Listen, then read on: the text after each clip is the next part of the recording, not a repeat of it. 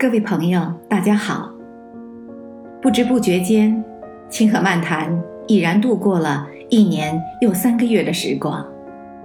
回眸一看，我真的十分惊叹：若无各位真诚陪伴，清河漫谈坚持不到今天。坦诚的讲，我曾有多次萌生退却之意，你将清河漫谈搁置一边，因为我实在太忙。太累了。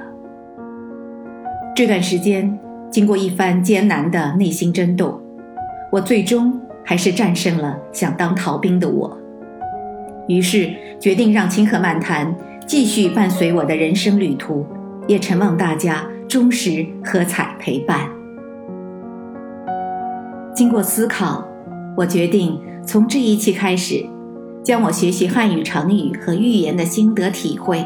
拿出来与大家分享，我想这对我们大家都是大有裨益的好事，因为汉语成语和寓言言简意赅，意近直远，易学易记易懂，而且表意精准，入木三分，非常好用，对提高我们的文史知识与文化素养可谓事半功倍，如虎添翼，好处多多。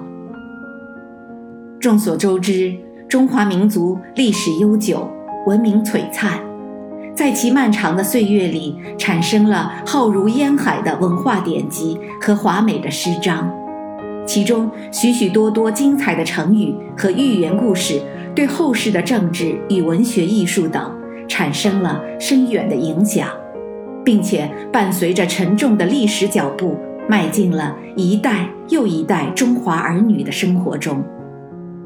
今天我们更有必要认真学习汉语成语，以继续人生的学业，帮助我们精准地活用成语精髓，提升语言的表述能力和用词效果，为我们美好的人生锦上添花，好上加好。各位朋友，今天就让我们一起来温习“刻舟求剑”这一成语故事，它也是一则寓言故事。刻舟求剑这个成语来源于《吕氏春秋·茶经》。原文：楚人有涉江者，其剑自舟中坠于水，具弃其舟，曰：“时无剑之所从坠。”舟止，从其所弃者入水求之。舟已行矣，而剑不行，求剑若此，不疑惑乎？故事说的是春秋战国时期，楚国有个人乘船渡江，船到江心时，他一不小心将自己的一把宝剑掉入江中，他急忙伸手去抓，但却为时已晚。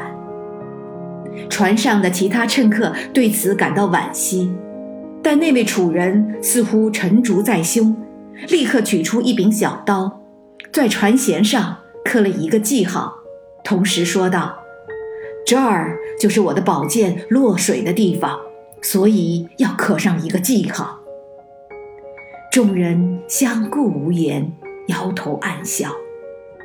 等到船一靠岸，那位楚人。马上从刻上记号的船舷处下到水里，去捞取落掉的宝剑。可是捞了半天，却找不到宝剑。他觉着非常奇怪，自言自语道：“我的宝剑就是从这里掉下去的呀，我还刻了记号呢，现在怎么会找不到呢？”这时，船上众人不禁纷纷大笑起来，说道。船在水中一直前行，而你的宝剑却掉落水底不动，你又怎么能找到你的宝剑呢？其实啊，宝剑落入水中后，行船依然前行，而宝剑却躺在水底不再移动。这位楚人这样去捞取宝剑，真是愚蠢可笑至极。朋友们。这则成语故事告诉我们，对于那些看不到事物的发展变化，而只是一味墨守成规、不懂变通道理的人，终将是什么也做不成。朋友们，当今之事变化万千，新思想、新方法、新理念层出不穷。一个人、一家企业，倘若因循作物、拘泥固执、不知变通、不懂得变则活的道理，而只是一任己意、浇筑而调色、客船以求见。那么，他们必定坐不上时代的列车，自然也见不到远方的美景，因为他们已经被历史的车轮所淘汰。